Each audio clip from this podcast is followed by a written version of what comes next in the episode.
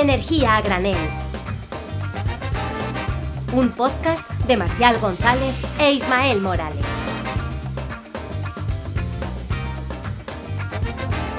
Y bienvenidos, bienvenidos, bienvenidos un programa más a el penúltimo programa de la temporada 1 de Energía a Granel, ya oliendo el veranito. Yo soy Marcial González y me acompaña, como siempre, el gran Ismael Morales. ¿Qué tal, Isma? ¿Cómo estás?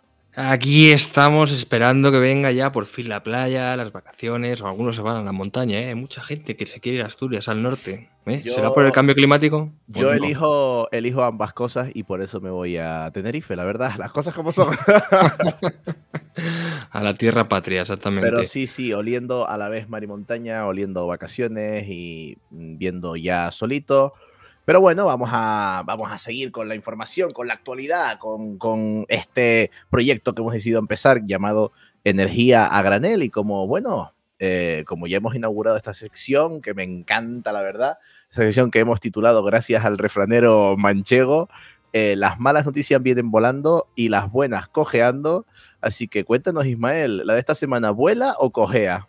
La de esta semana cojea y por eso otra vez volvemos a hacer la muleta. Y es que según el nuevo informe de Ember, que por si no lo sabéis es un think tank de energía asentado en Bruselas, muy interesante, según un informe suyo que se llama New Generation, eh, han modelizado cómo conseguir un sistema eléctrico europeo, es decir, de todos los países, descarbonizado al 95% en 2035.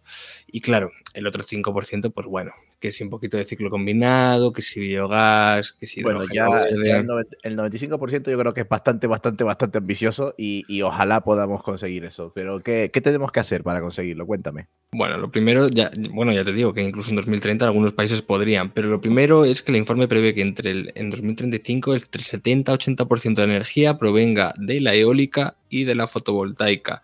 Y para ello, ¿qué tiene que haber? Pues tiene que haber que anualmente de 2022 a 2035 se instale 100, entre 100 165 gigavatios anuales tanto de eólica como de fotovoltaica. Y entonces lo que quieren conseguir, según su modelo, para descarbonizar es 1.400 gigavatios de fotovoltaica y 800 de eólica. El desafío, el desafío es totalmente eh, titánico si comparamos que eh, tendremos que instalar entre 100 y 160 gigavatios anuales y a día de hoy instalamos unos 24 en toda Europa, combinando eólica y fotovoltaica, ¿no? Es decir, es un reto cosita. Ya hablábamos hace dos programas con Paula Dorado sobre ese programa del Repower EU, que tenía objetivos bastante ambiciosos y se hablaba de instalar de aquí a 2030 600 gigavatios de fotovoltaica, así que vamos a necesitar más del doble de eso para conseguir los objetivos que propone esta agencia Ember. Bueno, vamos a ver si, si somos capaces. Yo creo, mm, ya personalmente, o sea, creo que está muy bien tener un plan y tener un, marco y tener a una gente como las de la agencia Ember que nos van marcando una ruta bastante, eh, bastante dura, porque por ahí es por donde tenemos que andar. Dudo que andemos cerca de eso, pero oye, mm, no está mal que eso que nos vayan diciendo por dónde ir. Efectivamente, y no solo son números hipotéticos, ¿no? Es decir, bueno, lanza una hipótesis del modelo, pero también ellos inciden en eliminar, digamos, los cuellos de botella administrativos a día de hoy, porque recordemos que una tramitación de un parque fotovoltaico, por ejemplo, de España, igual son dos, tres años, y un eólico son cinco años. También dicen que hay que reforzar la cadena de suministro con esa nueva localización, es decir, potenciar eh, que toda la cadena de valor esté en Europa y también la capacidad de fabricación, tanto de células fotovoltaicas, aerogeneradores y demás. Entonces, ellos dicen que hay que aprovechar porque el FIT 55 iba muy bien encaminado para conseguir ese objetivo, pero que por suerte, bueno, por suerte, digamos, ¿no? Lo que viene siendo la dependencia energética de Rusia y todo el plan Repower Europe para eliminarla, tiene una ambición que sí que es verdad que puede, digamos, encaminarnos hacia ese objetivo que ellos, que ellos están marcando. Y sobre todo, muy importante, la gestión de la demanda, ser flexibles, que el sistema eléctrico sea flexible para que, em, digamos, que no haya un problema de suministro cuando digamos, la adaptación al cambio climático va a traer más y mayores fenómenos extremos, pues cuanto más flexible sea ese eh, sistema eléctrico, más probable y más fácil es que sea mucho más robusto para dar suministro 100% o 95% renovable en 2035.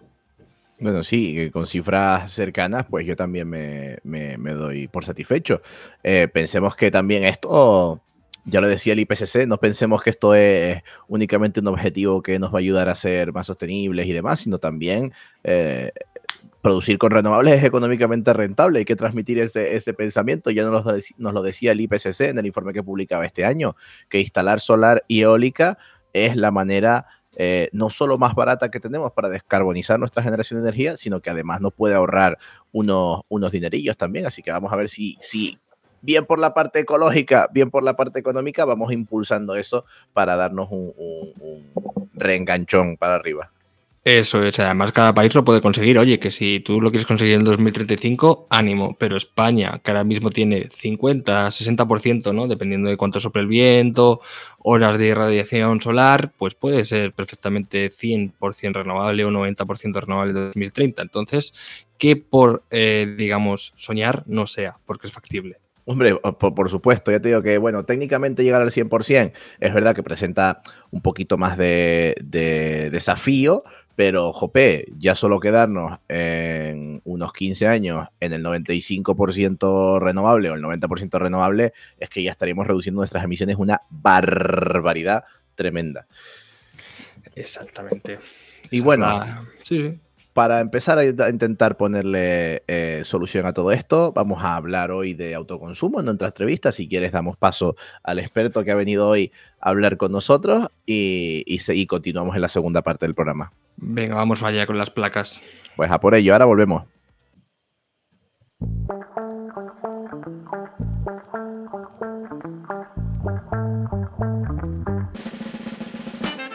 Y ya estamos de vuelta aquí con nuestra sección de entrevistas. ¿No estás emocionado, Ismael? ¿A que sí? Por supuesto. Eh, hoy tenemos una persona que nos ha enseñado muchísimo a través de Twitter, usamos de repositorio de datos en muchas ocasiones, así que bueno, preséntalo. Efectivamente, yo tengo que decir que la gran parte, o sea, la gran mayoría de cosas que sé de mercado eléctrico y del sistema eléctrico y, de coleccionar datos y demás, las, las, he aprendido de él, así que tengo el gran honor de presentar a Francisco Valverde. Él es ingeniero técnico de telecomunicaciones por la Universidad Politécnica de Madrid y actualmente trabaja como responsable del área de renovables en Menta Energía. Francisco Valverde, ¿qué tal? Muchas gracias por venir. ¿Cómo estás?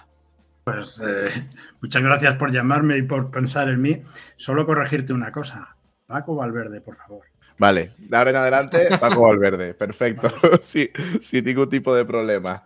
Eh, bueno, pues te traemos aquí a hablar, aunque me gustaría traerte para hablar de muchísimos temas diferentes, hoy nos vamos a centrar en el autoconsumo. Entonces, la primera pregunta que te hago, porque ya venimos de ese programa que hacíamos entrevistando a Xavier Cugat sobre la historia de la fotovoltaica en España, vamos ahora... sí, sí, desde luego que sí. vamos a particularizar ya en, el autoconsumo en sí. la, primera pregunta es un poquito para situarnos. ¿Cómo, cómo estamos en autoconsumo en España? Eh, ¿Cómo está ese estado del arte? ¿Qué, ¿Ha, afectado en algo la crisis de esta del gas, de los precios de la electricidad que venimos arrastrando? ¿Se ha notado en el autoconsumo? Cuéntanos, ¿cómo está la cosa ahora mismo? A ver, veníamos de un periodo de, sequía, como digo yo, donde no se instalaba pues prácticamente nada, eran valientes, los que hacían instalaciones eran, eran valientes, ¿no? Todo esto era pues de cuando teníamos la, anterior normativa, donde mm, no es que, no es que, o sea, se permitía el autoconsumo, pero no se, no se incentivaba. Entonces, eh, ponerte autoconsumo, además de que mm, tenía una serie de, un poco de, no amenazas, pero si no hacías bien las cosas, te podía salir eh, muy caro y te podían poner unas multas muy potentes y tal. Eh, luego, por otro lado, mm, te pedían una serie de requisitos y te ponían una serie de trabas técnicas que la instalación te podía salir eh, muy cara también, con lo cual mm, se permite, se permitía lo que es el autoconsumo, pero no se fomentaba, ¿vale? Entonces, ahí los que instalaron bajo esa normativa, pues también fueron unos héroes, como digo yo, eh, y luego el gran cambio sí que vino en 2019. 2019 ya con la nueva normativa, eh, pues se cargaron muchas de esas trabas mm, que ponían esas, esas, pegas un poco absurdas eh, para pequeñas instalaciones de autoconsumo y, ya lo que sí que buscaba era incentivarlas. Entonces, el autoconsumo realmente podemos decir que ha empezado a despegar pues, a partir de 2020. La normativa esta se creó a finales de 2019. Eh, luego se tuvo un pequeño desarrollo también a principios de 2020, pues ya para mediados, finales de 2020, yo creo que es eh, cuando empezaron, empezó a notarse una implantación potente de, instalaciones de autoconsumo. Eh, claro, lo que decías tú, ¿se ha notado esto de la crisis del gas y tal? Lo que no está escrito se ha notado. la gente está... Eh, ha sido brutal, porque eh, veníamos de una... de la época esta en la que veníamos... Mm, claro, la pandemia... Justo... exactamente, la pandemia, luego la crisis del gas. Sí, bueno, la pandemia no afectó tanto, ¿eh? O sea, de hecho, mm, yo creo que en la pandemia, se me van ya un poco las fechas. Eso fue en el 20, ¿no? En 2020. bueno, lo gordo sí, sí, lo gordo fue marzo, agosto. Pues ahí, fíjate que yo creo que no, no se notó, la pandemia no se notó eh, con respecto a instalaciones. Eh, ya te digo que lo gordo empezó más hacia finales de año en, instalaciones. ¿eh? Y, y sí que se ha notado un montón eh, todo este tema, pero es que ya también se van acumulando cosas, ¿sabes? El problema del, autoconsumo es que si tú vas por la calle de tu ciudad y miras para arriba y no ves placas, pues es una cosa que te pasa totalmente desapercibida y que no tienes el mínimo interés. Y no es lo mismo que si das ese mismo paseo un par de años después miras para arriba y ves que de repente empiezas a ver placas. Y en la tele, las grandes eléctricas y las grandes compañías de repente eh, no paran de ponerte anuncios de que hacen instalaciones de autoconsumo. Y te encuentras con que tu factura de la luz es que es carísima. Bueno, pues todo eso lo vas que tengo que hacer es eh, ponerme placas, que es lo que estoy viendo por la tele y es lo que estoy viendo cuando yo salgo a pasear al perro, es lo que veo por los tejados. Entonces, eh, ha habido un efecto llamada, eh, las grandes que ya están promocionando pues todo el tema de autoconsumo, ya lo, es que lo ves hasta en la sopa, en las mismas facturas de, de electricidad, pues también te lo promocionan y, es algo de lo que ahora se habla y antes no se, va alimentando. Claro, todo se va alimentando. Yo, por lo menos, eh, en, mi casa, ya he comentado muchas veces en, este programa que, en mi casa en Tenerife mis padres han decidido por poner autoconsumo y es también un poco por lo que, por lo que tú comentas, porque como cada vez se habla más, encima se dice esto de la factura, todo se ha ido realimentando y yo nunca había escuchado antes hablar a esta manera y gente que me pregunta y todo de, oye, eh, ¿es rentable ponerme paneles solares? ¿Está bien? Eh, ¿Sale eh, a cuento? No sé qué. O sea, claro, todo, todo eso... Mm, todo eso que se, es, que se está moviendo ahora, yo sí noto un, mayor interés. Y ahora me surge una duda que me, me está surgiendo ahora. ¿Notas diferencia entre eh, la demanda de autoconsumo por parte de, digamos, la población más de, doméstica y las industrias? ¿O todo ha ido más o menos a la par hacia arriba? Yo diría que el, boom inicial vino por parte de la industria. Y mm. de un año para acá o así, el doméstico ha sido brutal. Pero brutal. Mm. Y, esto ha provocado, o sea, bueno, eh, hay varias noticias, lo sacó el otro día, hace un mes creo que era Ramón, que hay un cuello de botella en, los instaladores, ¿no? O sea, dependiendo a quién le preguntes. Un overbooking total. La demanda está totalmente. Eh, tú, si pides. Eh, em, las instalaciones hay que tomarlas ahora, además, pues como si te fueras a comprar una nevera o un coche o cualquier, cualquier cosa que te fueras a comprar. Lo que tienes que hacer es pedir presupuestos, ver quién te merece más confianza y el que te merezca más confianza y tú veas ahí una relación de calidad de lo que te están ofreciendo, de lo que dicen que te ofrecen y, el precio que te dan, pues ir a ese. El problema está cuando tú vas a los más baratos eh, y has pedido tres presupuestos y uno, vamos, es escandalosamente barato, ¿no? Y, dice, ¿y cuándo me lo puedes hacer? Dice, pues si me lo firmas, eh, la semana que viene estamos aquí. Eh, yo desconfiaría un poco de esa gente, porque esa gente, mm, entiendo, puede que esté equivocado, pero vamos, entiendo que no te va a ser, no va a ser muy profesional. El profesional de verdad tiene lista de espera, eh, pues ya te digo, nosotros a lo mejor nos gustaría ser más ágiles, pero la realidad que nos estamos encontrando es que no podemos atender a la gente, pues eh, desde que alguien se decide y tal, pues a lo mejor pasa un mes, mes y medio. Y antes no, no, se puede hacer la instalación. No se puede porque literalmente los instaladores están al 100%. Claro, esto es como hacer una obra en casa, ¿no? Pues yo quiero hacer una obra y quitar una pared o ponerla, pido varios presupuestos y de repente hay uno que es súper barato, que me lo hace por cuatro duros y que no sé qué. Claro, ahí desconfía porque a lo mejor lo que te va a dejar es, un destrozo, sí, eso es como, como todo. Una cosa también que me surge mientras, mientras tú vas hablando, aquí estamos dando ya por hecho que el autoconsumo no solo es, lo, ponemos por algo sostenible, sino es porque justamente está el boom ahora porque cada vez es más rentable, supone un ahorro bastante grande en nuestra, en nuestra factura de, electricidad. si quieres, dame tú los números y si más, o menos así a grosso modo. En, cuánto, ¿En cuánto se renta una, una instalación de autoconsumo? O sea, ¿por qué nos va a interesar poner una instalación de autoconsumo? Ay, Marcial. En todos los presupuestos que yo doy, en todos pongo eh, el ahorro de CO2 que supone. Vale. Nadie nunca jamás me ha preguntado por eso.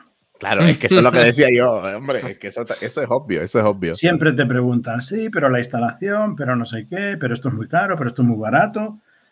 Al final es, el precio. Eh, los presupuestos que nosotros ofertamos, yo, yo te hablo siempre de lo nuestro porque es lo que conozco los demás, pues no lo sé. Pero vamos, por lo que he visto por ahí sí que puedo comparar algo, ¿no? los presupuestos que hacemos nosotros son muy llave en mano, son muy trajes a medida y, bueno, pues se corresponden a, la realidad pues de cada cliente. Eh, de esto también se podría, se podría hablar largo y tendido, ¿no? Porque eh, mucha gente, mm, pues lo que eh, a ver cómo te lo explico.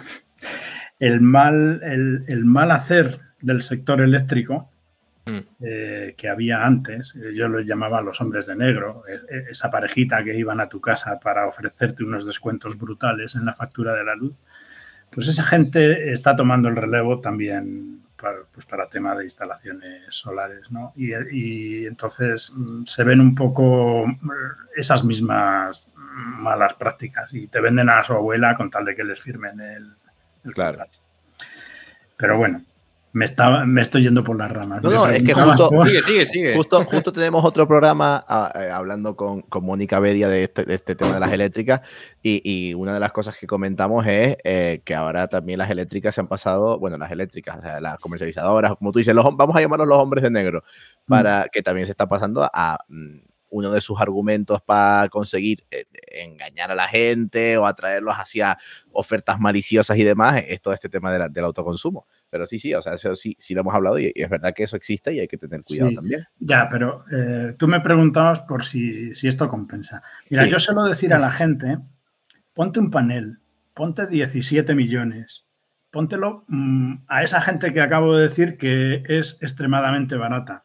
Eh, póntelo con el más presupuesto más caro que, encuentres, pero póntelo, ¿sabes? Mm. Porque la energía solar em, te va a salir a cuenta siempre, pongas lo que pongas.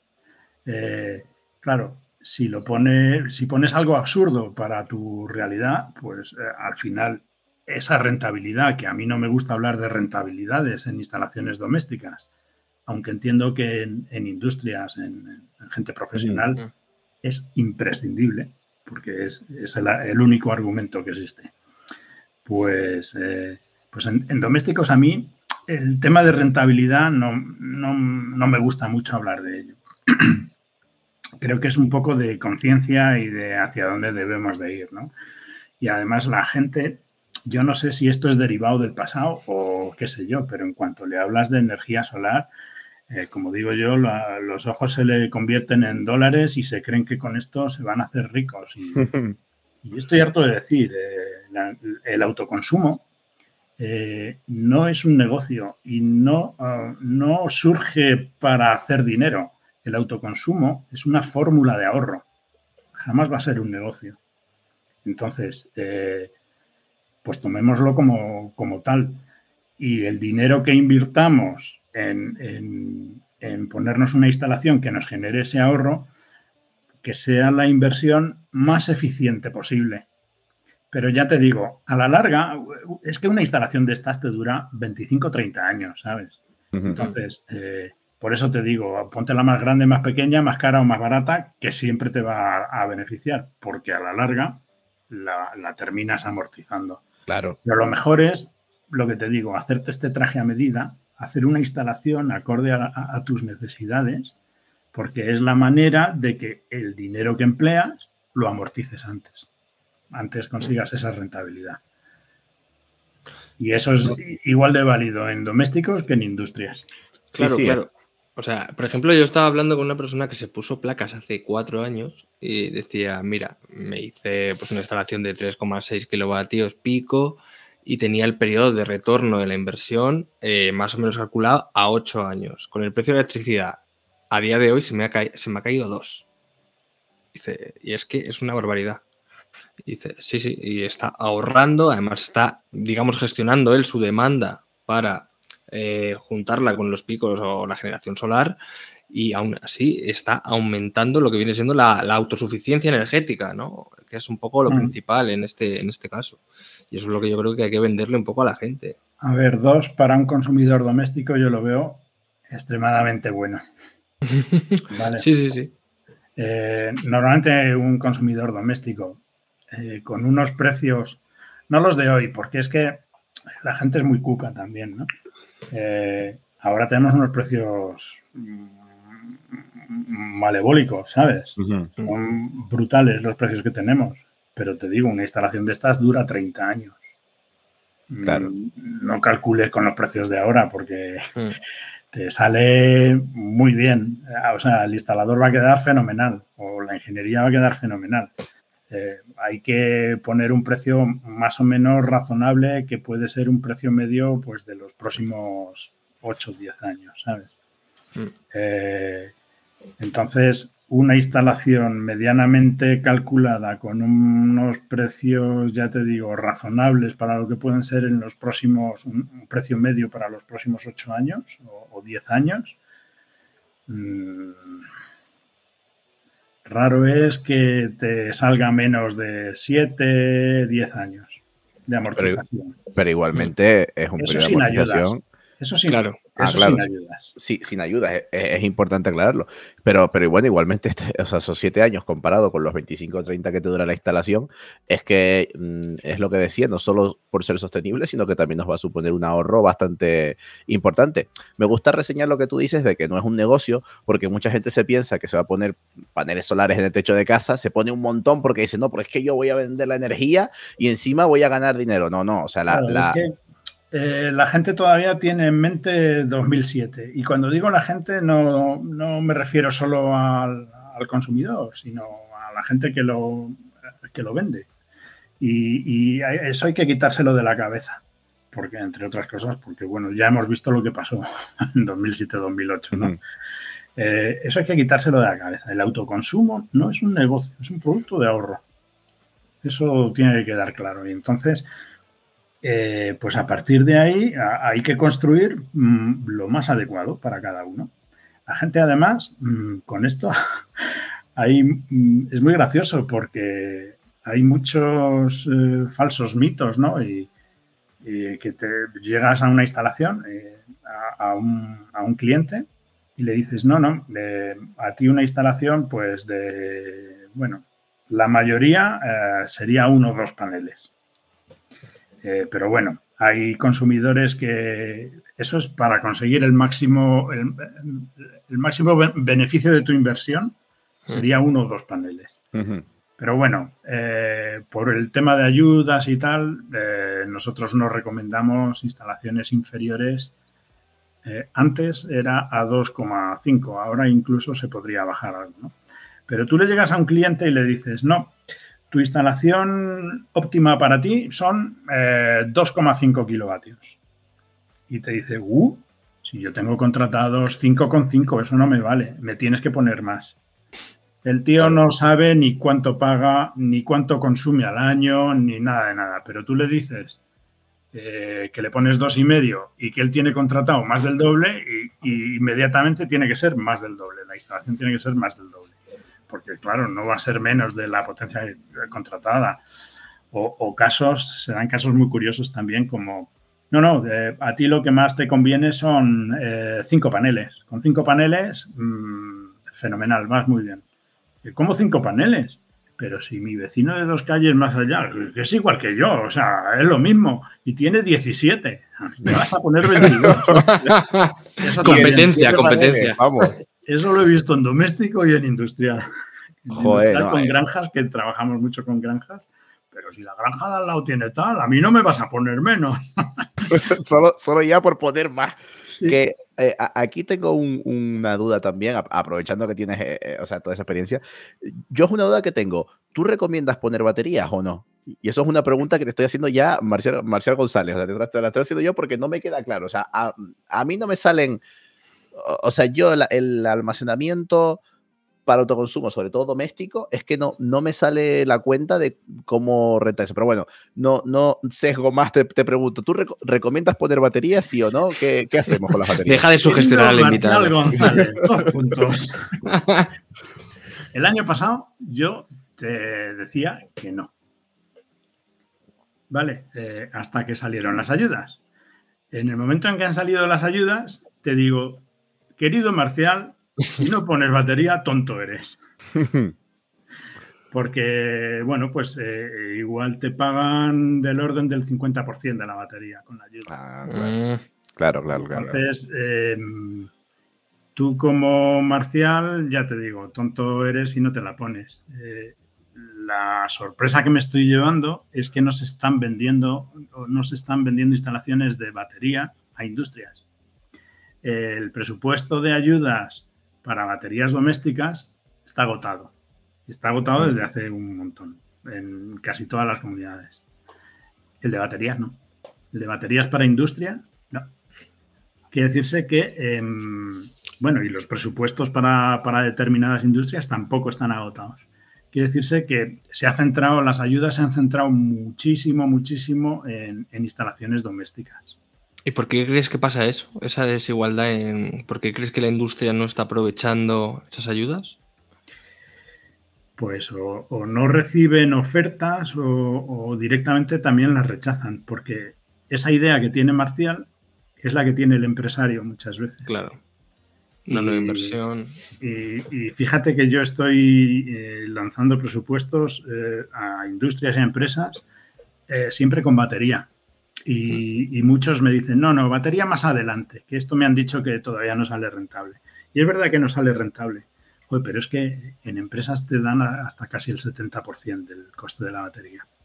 O sea, es brutal eh, la ayuda que hay de baterías para empresas y lo poco que se están usando.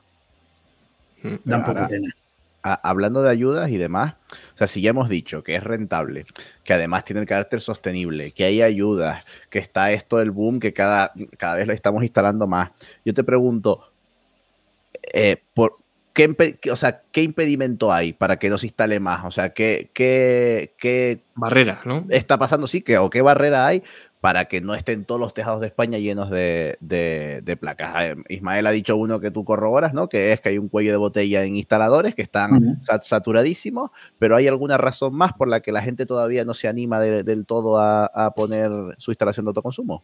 Que somos mucha gente, Marcial. 47 millones de personas, Marcial. Que venimos, eh, venimos de una situación de prácticamente cero y puedes pasar de 0 a 100 en dos años. Claro. Es, brutal. Pero sí que hay sí que hay factores que a lo mejor sí que podrían facilitar un poquito más el, hecho de que, la gente eh, se pusiera una instalación. y es mm, hacer, hacer llegar ese conocimiento de, que existen ayudas y de que, de que bueno, no eh, puede que de entrada tú te gastes eh, una pasta en lo que es la instalación, pero bueno, por lo menos vas a tener un, retorno. El problema está eh, con las ayudas, que muchas veces no sabes si la vas a tener o no. ¿Vale? Y luego también hay mm, trabas mm, a nivel municipio. En España hay muchísimos municipios y cada uno pues eh, es de su padre y de su madre, ¿no? Y, te piden cosas, algunos te piden cosas muy absurdas. Yo creo que todavía por ignorancia. Entonces, eh, estaría muy bien que hubiera una normativa mm, unificada, unificada o al menos a nivel em, comunidad autónoma, pero para los municipios, eh, para que, digamos, eh, te pidieran las mismas cosas todos mm. y, fuera algo que favoreciera, no algo que entorpeciera. O sea, hay municipios que, pues eso, que em, eh, todavía no tienen en marcha el tema de la declaración responsable. Cuando tú inicias una obra, tienes que, antes había que pedir licencia de obras licencia de obras para hacer una instalación eh, pequeña de, autoconsumo, una instalación doméstica, o no tan doméstica, a lo mejor una industrial, pero que no sea así muy grande, el tope está en, 100, en los 100 kilovatios. Eh, pero bueno, eh, una instalación doméstica, tú te vas a un pueblo y resulta que, claro, es el enterado del pueblo es el primero que se pone en la instalación. Y los técnicos del pueblo, los técnicos del ayuntamiento, pues sí, habrán visto en la tele que esto funciona, pero nadie les había pedido nunca nada y se curan en salud. Y entonces te piden lo que no está escrito. Eso ahora, ¿eh? que hace dos años o tres años te, piden, te pedían lo que no estaba escrito todos, todos los municipios. Vamos, como si fueras a construirte encima de tu tejado un rascacielos. Pues el plan de residuos, eh, cartelería señalizando la obra, eh, eh, el proyecto de un arquitecto, o sea, cosas eh, totalmente un poco absurdas. Yo, la peor ordenanza que he visto, no voy a decir el pueblo porque por, no, por no señalar, pero era que no se podía ver el reflejo del panel desde la calle. Y lo tenían prohibido. Si no, no se podía instalar. Bueno, eso, fíjate que a día de hoy todavía hay una cierta hay una cierta problemática en las cercanías de los aeropuertos. Hmm. ¿Sabes? Entonces, en las cercanías de los aeropuertos sí que tienes que tener un permiso especial. Eh, y es un tema, pues, tanto de mm, la altura por donde van a ir las placas y también por el reflejo. Pero hmm. sí, eh, esto lo había oído yo antes también de algún sitio, no sé de dónde. Pero bueno, la, lógica dice que, bueno, en cuanto esto se vaya instalando cada vez más y ya sea una entrada más para la gente de los, de los distintos municipios y ya no le suene a chino al técnico que te da la entrada, pues también se facilite un poco el tema por aquí. Y, bueno, lo demás viene solo, ¿eh? o sea, trabas. Eh, la mayor traba bueno, más que traba, el, mayor impulso que, se está dando ahora al autoconsumo es lo que hablábamos antes, es, son los precios. Entonces, mm. en la medida en que los precios sigan altos y sigamos viendo esta tralla informativo, informativa en, las teles, en los anuncios, en la radio y tal, pues... Claro, se crea, se crea la, la, la bola de nieve se irá haciendo cada vez más grande. O sea, esto es algo imparable.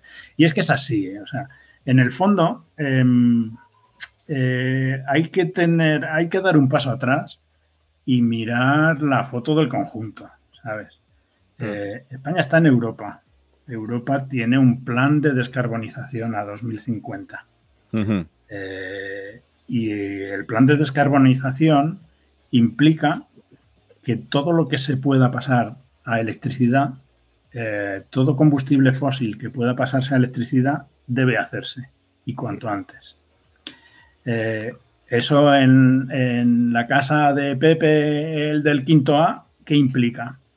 Pues eso le implica, por un lado, el coche de Pepe y por otro lado, la caldera de gas, eh, porque Pepe vive, en el quinto A y tendrá caldera de gas probablemente. Pero si Pepe tuviera un adosado o viviera en la casa del pueblo, seguramente tendría una caldera de gasoil. Eh, pues esa caldera acabará quitándola. Y acabará quitándola y pasándose a algo eléctrico algo eléctrico que puede ser aerotermia. Pepe el del quinto A lo tiene chupado para, ponerse una caldera de aerotermia. Eh, si tú conjugas autoconsumo con, eh, consumos térmicos, pero eléctricos. Eléctricos, sí. Eh, es la conjugación perfecta. O sea, todo aquel que tiene aerotermia o geotermia, el autoconsumo le viene de maravilla. Como anillo al dedo, sí. Porque es que te estás evitando así de entrada, pues como el 30 al 40%. Y la electricidad, el calor generado con electricidad es más eficiente que el mm. generado pues con gas o con gasoil. Quiere decirse que va a gastarse incluso menos dinero. Sí. A mí ahora me, viene a colación otro tema, porque claro, estás hablando del quinto A eh, y en España el 66% de la población vivimos en edificios. Mm.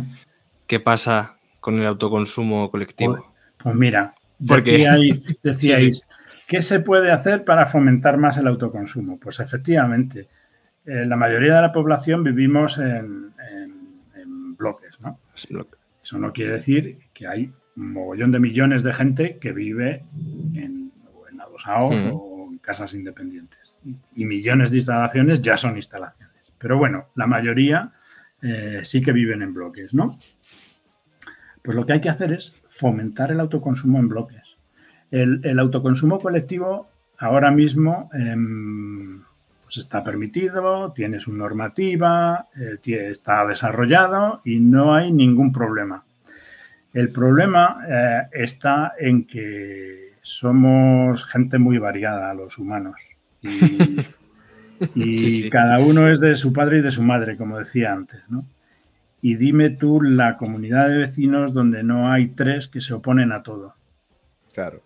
Sí, sí, sí. Cuando tú estás hablando de una comunidad de vecinos, estás hablando de que tienes que tener, eh, al menos, dependiendo de para que sea, si el autoconsumo es para eh, pues la, luz de la escalera, las zonas comunes y todo eso, me parece que tienes que tener una mayoría de tres quintos de, propietarios. Tres, quintos, tres quintos, pero claro, los del primero dirán algo y los del segundo.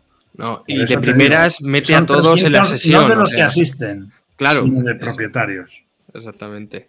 Y, y si es para, em, bueno, pues para vecinos dentro de ese bloque, pues los cuatro vecinos que están concienciados y que se lo quieren poner, pues ahí con un tercio te vale.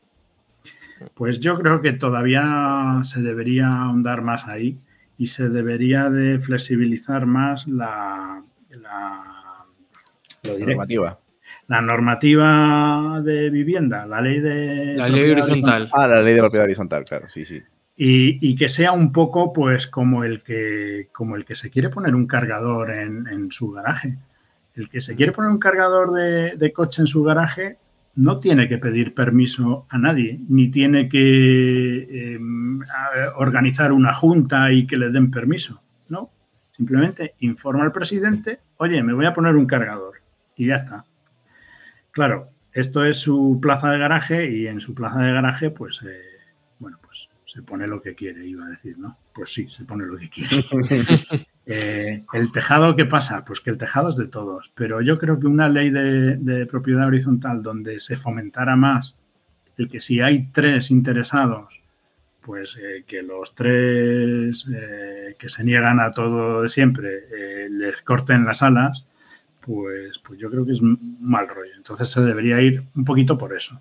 Los que estén interesados, pues simplemente informan tienen que tener claro que no, eh, van a hacer una instalación en un tejado que no es de ellos, sino que es de todos, con lo cual, pues tiene que ser como ahora, ¿no? Pues un acuerdo de, digamos, de, de, que si en el futuro hay gente interesada, pues que se pueda aprovechar también de esa, de esa instalación y bueno, eso conllevará el acuerdo económico que, sea.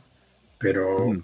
pero algo en, este estilo, que, la persona que esté interesada en ponerse un autoconsumo en un bloque mm. no tenga tanta traba, no tenga que organizar una junta y no tenga que salir un tercio de mayoría de propietarios.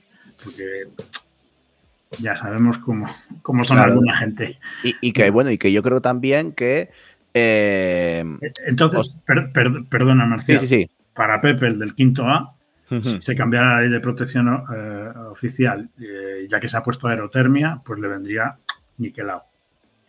Claro, y, que te digo, yo creo que esto también es cuestión de que vaya cambiando un poquito la normativa con esa bola de nieve en la que estamos y que lo mismo, y que empiecen, que ya haremos un programa de comunidades energéticas y demás, pero yo creo que, que empiecen ya eh, comunidades de propietarios a poner paneles, a ver qué está guay, a ver qué, sirve muchísimo y que lo vean bien y ya yo creo que eso va a, reactivarlo todo. Siempre, como decíamos antes, pues Pero si es que esto, esto tiene que venir sí o sí, Marcial, porque es, lo, es, lo, que te decía. Vamos a, a una Europa descarbonizada en 2050.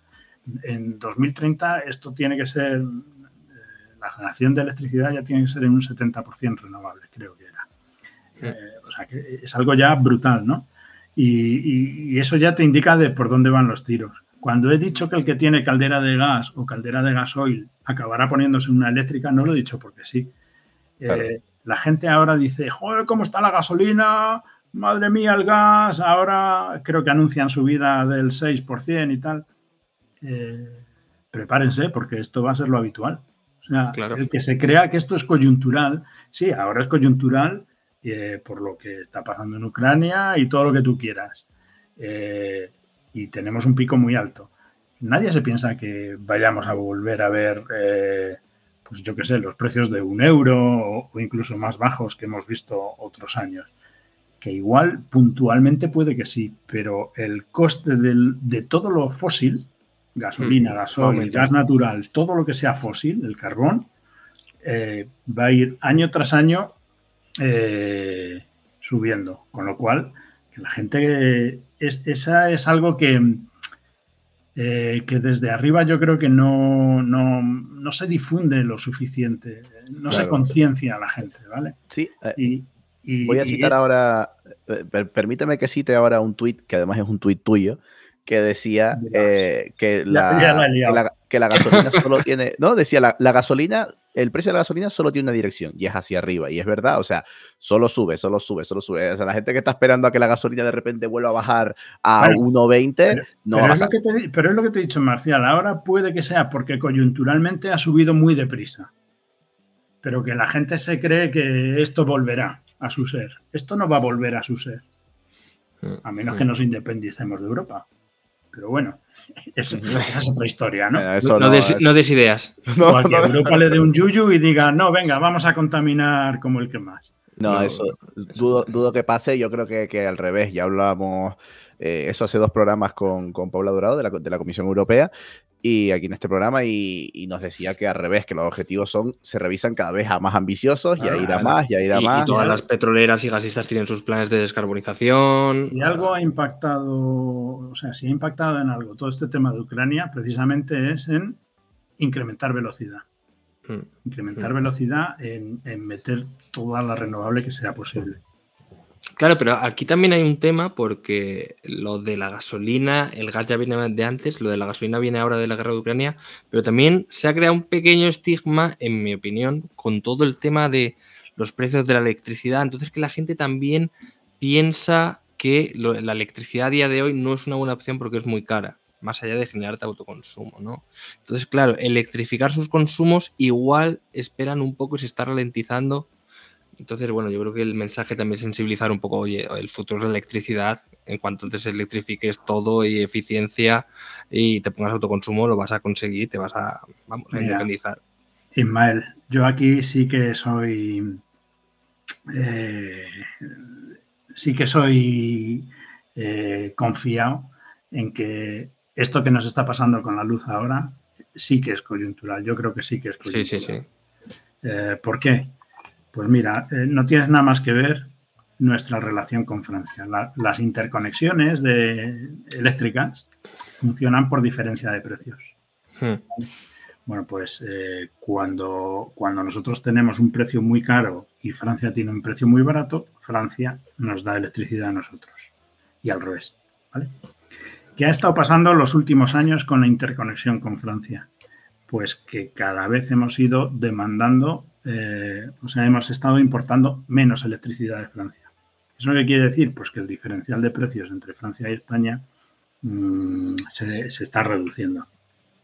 Y en la medida en que sigamos instalando más renovables y, más eólica y más solar y en un futuro empecemos a poner baterías o pongamos bombeos, en el momento en que mmm, tengamos más, bueno, bombeos igual no, y baterías igual tampoco.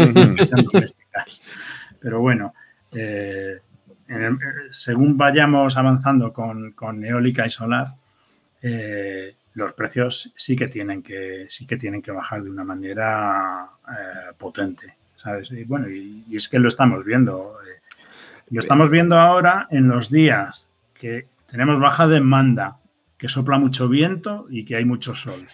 Esos son pues los fines de semana eh, soleados, pero con viento. Uh -huh. Ahí tenemos los precios ridículos, ¿no? Pues lo que hay que hacer es que todos los días sean fin de semana soleados y con viento. Claro, eh, esa, esa, es la idea, ¿no? Mira, eh, un segundo, un apunte, porque justamente ponía hoy el Miteco como que está promocionando todo el tema del tope del gas y ponía los futuros, que bueno, los futuros tienen su tema, ¿no? En la Q4 de 2022 comparaba España a 200, 210 euros el megavatio, Francia ponía 700 por el problema que tiene las nucleares y demás.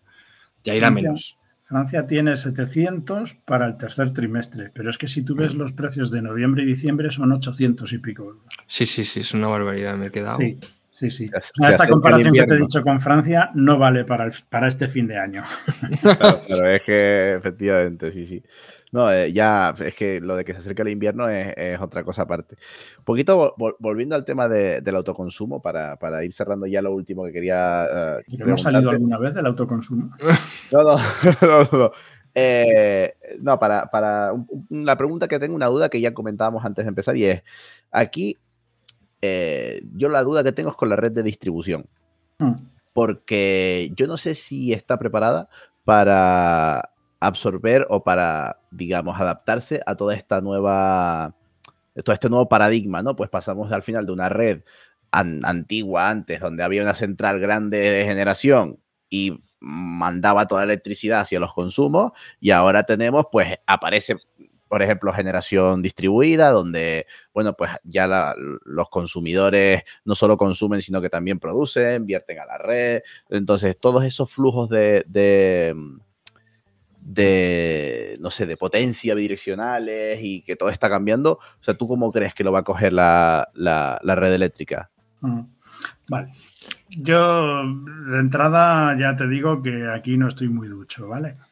Pero entiendo que sí que habrá que distinguir entre, entre redes de distribución. Si hablamos solo de redes de, de distribución, ¿eh? no de transporte. El transporte Bien. puede que sea diferente. Pero en, en redes de distribución, eh, pues aquellas que estén en, en, núcleos urbanos o con una gran concentración de consumidores, mmm, no creo que se vean afectadas mucho o nada, ¿sabes? Porque al fin y al cabo lo que, lo que uno echa para afuera, pues lo consume su vecino. Claro. O sea que ahí mmm, se, de haber algo, lo que es, eh, es un ahorro en, costes de planificación y de desarrollo de, de distribución. O sea, ahí puede que hasta que venga, que venga bien. Otra cosa puede ser en, en, los puntos extremos de los centros de transformación, eh, donde hay una gran eh, acumulación de renovables, pero también hay una gran, eh, ¿cómo decirlo? estoy pensando en los, en los polígonos industriales. En los polígonos industriales, a lo mejor, pues que, están un poco al, al, final del centro de transformación o que tienen un centro de transformación propio, como muchos de ellos hay, pues ahí sí que puede haber un problema cuando tienes un mogollón de, de generación y resulta que es fin de semana y, y están todos los polígonos chapados. ¿Sabes? Entonces, eh, ahí sí que deben de, eh, bueno, pues prepararse o adaptarse los sistemas para hacer ese centro de eh, ese centro de transformación pues bidireccional. Porque es cierto que, que puede haber un, un, un, Sí, unos problemas con la, con la tensión. Además, Sí. eh, en cualquier caso, o sea, eso yo creo que es menor problema. Como decíamos antes, Pero- en todo esto. Pero para eso faltan años, ¿eh? Claro, claro, claro. Por eso te digo que en Nah. todo esto que se viene de la bola de nieve, me parece un problema menor, pues se adapta y ya está, no hay Ahí las, las distribuidoras tienen sus centros de control y, y van controlando muy bien. Son las que saben quién tiene autoconsumo, quién no y cuánto. O sea que mm, las, las distribuidoras, de existir un- algún problema con la redistribución, lo, lo van a detectar rápido y, y entiendo pues que irán actuando pues en función de, de los problemas que vayan surgiendo. Sí, sí, sin duda. Oye, pues, eh, Paco, para, para ir acabando ya, un poco por, por resumir, yo me quedo con, con un Se me ha mensaje. hecho corto esto, ¿eh? Sí, es que, Una eh, cerveza la próxima mí la verdad vez. que- a mí la verdad que Eh, te tomo la palabra, ¿eh? Sí, sí. Yo, yo te digo, me, me quedo Mucha gente no lo sabe, pero la cerveza también tiene impuesto eléctrico, sobre el cual se le aplica el IVA. Ah, pues no, no lo sabía. Pues sí. La gente dice, oh, el impuesto eléctrico y luego se le aplica el IVA. Pues con la cerveza también tiene impuesto Hay eléctrico. impuesto de la cerveza, ¿no? Eh, bueno, es un impuesto eléctrico a la cerveza, sí. Ah, bueno. Ese pues me duele a mí más que la curioso. Ese sí que duele, ese sí que duele. Sí, sí, efecti- efectivamente. Pues, pues eso, que yo me, me quedo con un mensaje bastante positivo, bastante optimista, pues que estamos por lo menos en el, en el camino correcto, cada vez más, vamos, eh, por, por fin nos estamos, estamos ya entrando de golpe en el mundo de- del autoconsumo. Eh, yo me quedaría, la- verdad cuando lo estabas diciendo me pareció una frase perfecta, la que decías, ¿no? De da igual eh, uno que tres que cuatro, póntelo. Yo estaba pensando, digo, es que estamos para titular el programa Paneles Solares, dos puntos. Póntelo, pónselo. O sea, eh, eh, es, que está, al final es con la conclusión que yo me quedo, porque hay ayudas. eh, eh, digamos que es rentable, es sostenible, es súper sencillo. O sea, que, que, claro, es que cómo no vamos a tener esto como una nueva realidad. No sé, yo la verdad que me, me quedo muy, muy tranquilo, muy optimista después de esta entrevista. No sé si tú, eh, Isma o, o tú, Paco, querían, querían agregar algo. No, simplemente que la bola de nieve no ha hecho más que formarse y esto va a crecer. O sea, Mm. se habla mucho, muchísimo ahora de todo el tema de autoconsumo y a lo mejor es el porqué de este, de este podcast, ¿no? Pero, pero es que esto dentro de dos años va a ser inmensamente más y dentro de cinco va a ser muchísimo Ya va más. a estar normalizado. Que poner, La- ya, el raro va a ser el que no tenga paneles en su tejado. Claro. Sí, y lo que hemos hablado del que vive en un bloque, eh, esto también, porque hay, hay edificios que, que es que directamente no puedes poner arriba. Ahora la normativa te Mm. limita a 500 metros. Habrá un cambio de normativa en algún momento para que alguien que tiene una instalación en, yo qué sé, en Mm. Murcia, pues pueda disfrutar de la electricidad en Lugo, por decir. Ujú, Claro. El límite de 500 metros va a ser de 500 kilómetros, ¿no? o más. No, Sí, pero sí. es que vienen cosas mm, que Ah. ahora mismo eh, es complicado hasta de imaginar, ¿no? Pero bueno, eh, Sí. efectivamente, al final de lo que se trata es de lo que hemos hablado antes y es de descarbonizar. Pues hay que ingeniárselas para que eh, pasar todo lo fósil que se pueda a lo eléctrico y fomentar que, eh, que la gente pues, se ponga instalaciones para que lo eléctrico pues, te salga barato. Yo siempre digo, para, para descarbonizar tienes que hacer la electricidad sexy. Ponerle faldita. Eh, pues tienes que hacerla Oh. sexy. Ahora mismo la electricidad no está muy sexy, Claro, claro, totalmente. pero, pero hay, Eh, que- hay que hacerla sexy para, para que el señor que puede se ponga esa caldera de, auto, Mm. de aerotermia. Porque al Claro. final eh, van a ser emisiones que va a dejar de, de echar fuera. Claro, al final, la, la base de todo lo que estamos intentando hacer con nuestro sistema eléctrico, bueno, con nuestro sistema energético es electrificar los consumos y ese consumo eléctrico que provenga de, fe- de- de fuentes limpias. O sea, es que es el, es el camino a seguir sin ningún tipo de duda, vaya. Pues bueno, Yo solo digo que la hoja de ruta de autoconsumo que preveía 9 gigavatios a 2030, pues probablemente igual es el doble. Eh, fácilmente, fácilmente. Ahí lo dejo. Pues muy guay. Entonces, cerramos con ese dato eh, optimista. Eh, bueno, eh, Paco, te, ratito para que te hagas la promoción. Yo tu Twitter sí lo voy a decir. Yo no sé si vas a querer hacer promoción de otra cosa, pero yo le voy a decir a todo el mundo que sigan a arroba Fran Valverde S en Twitter porque es una o sea, tiene muchísimos datos, muchísimas eh, infografías, muchísimas imágenes que la verdad que son súper, súper ilustrativas. Así que esa parte te vendo yo. No sé si tú aparte quieres hacer promoción de otra cosa, pero ya el Twitter te lo promociono yo de calle. Me abrumas. no, no, no, simplemente daros las gracias por, por haberme invitado a, vuestro podcast, que bueno, se me ha hecho muy corto, la verdad. Pues me alegro. Si me queréis invitar otro día. Sí, pues perfecto. claro, claro. O sea, eso sin duda. Te tomo la palabra yo también. Cerveza mediante. Eh, efectivamente, exactamente. Podríamos hacer un podcast en, el bar. Eso está, estaría, sería una novedad ¿Sí? ¿eh? de formato. Ahí te, lo dejo votando. Ahí, innovando. Muy bien. Pues eh, agradecidos quedamos nosotros, Paco. Agradecidos también a todos los que nos están escuchando. Yo he sido Marcial González, arroba p barra baja renovable y me ha acompañado Ismael Morales, arroba Ismora López en, en, Twitter. Y nada, pues eso, reiterar las gracias, gracias a Paco, gracias a todos los que nos escuchan, gracias Isma, y nos vemos en el próximo programa que será el último de la temporada, que ya huele a playa, vamos que sí, bueno, adiós, hasta luego. Muchas gracias.